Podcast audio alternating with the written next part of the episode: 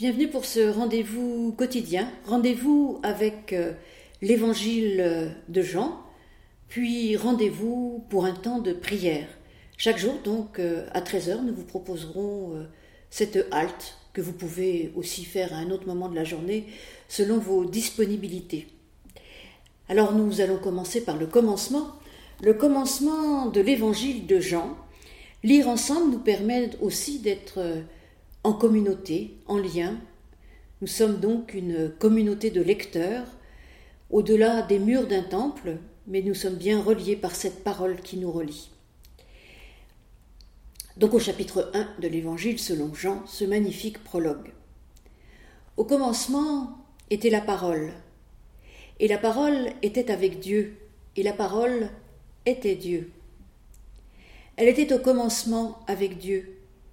Tout a été fait par elle, et rien de ce qui a été fait n'a été fait sans elle. En elle était la vie, et la vie était la lumière des humains. La lumière brille dans les ténèbres, et les ténèbres ne l'ont pas accueillie. Il y eut un homme, envoyé par Dieu, du nom de Jean. Il vint comme témoin pour rendre témoignage à la lumière afin que tous croient par lui. Il n'était pas la lumière, mais il vint pour rendre témoignage à la lumière. C'était la véritable lumière qui, en venant dans le monde, éclaire tout humain. Elle était dans le monde. Et le monde a été fait par elle, et le monde ne l'a pas connue. Elle est venue chez les siens, et les siens ne l'ont pas reçue. Mais à tous ceux qui l'ont reçu, elle a donné le pouvoir de devenir enfants de Dieu. À ceux qui croient en son nom et qui sont nés non du sang, ni de la volonté de la chair, ni de la volonté de l'homme, mais de Dieu.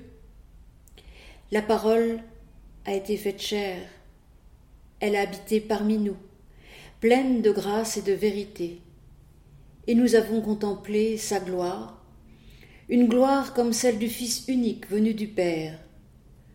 Jean lui a rendu témoignage et s'est écrié C'est celui dont j'ai dit Celui qui vient après moi m'a précédé, car il était avant moi. Et nous avons tous reçu de sa plénitude en grâce pour grâce. Car la loi a été donnée par Moïse, et la grâce et la vérité sont venus par Jésus-Christ. Personne n'a jamais vu Dieu. Dieu le Fils unique, qui est dans le sein du Père, lui l'a fait connaître. J'espère que cette belle introduction vous donnera envie de lire la suite. Nous nous retrouverons demain pour lire d'autres passages. Si quelquefois vous avez des questions à poser, vous pouvez les envoyer euh, deux pasteurs. Euh, par mail à pasteur.étoile.pro ou bien euh, vous pouvez nous joindre sur nos téléphones. Vous trouverez toutes nos coordonnées sur le site de l'étoile, étoile.pro. Et comme je vous y invitais lors du culte dimanche dernier, ce temps est aussi un temps de prière.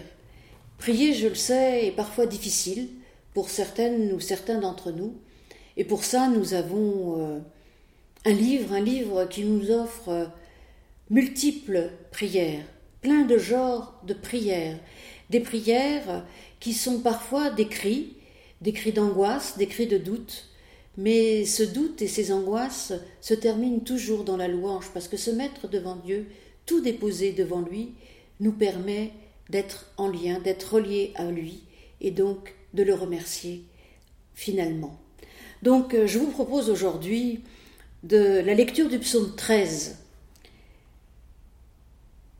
Jusque à quand, éternel, m'oublieras-tu sans cesse? Jusque à quand me cacheras-tu ta face? Jusque à quand aurai-je des soucis de tout mon être et chaque jour du chagrin dans mon cœur?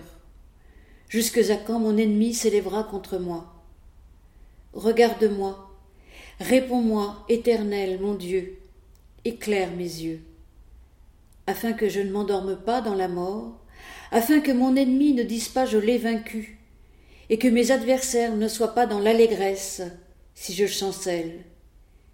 Mais moi, j'ai confiance en ta bonté. Mon cœur est dans l'allégresse à cause de ton salut. Je chanterai à l'Éternel, car il m'a fait du bien. Amen. Voilà donc un très beau psaume.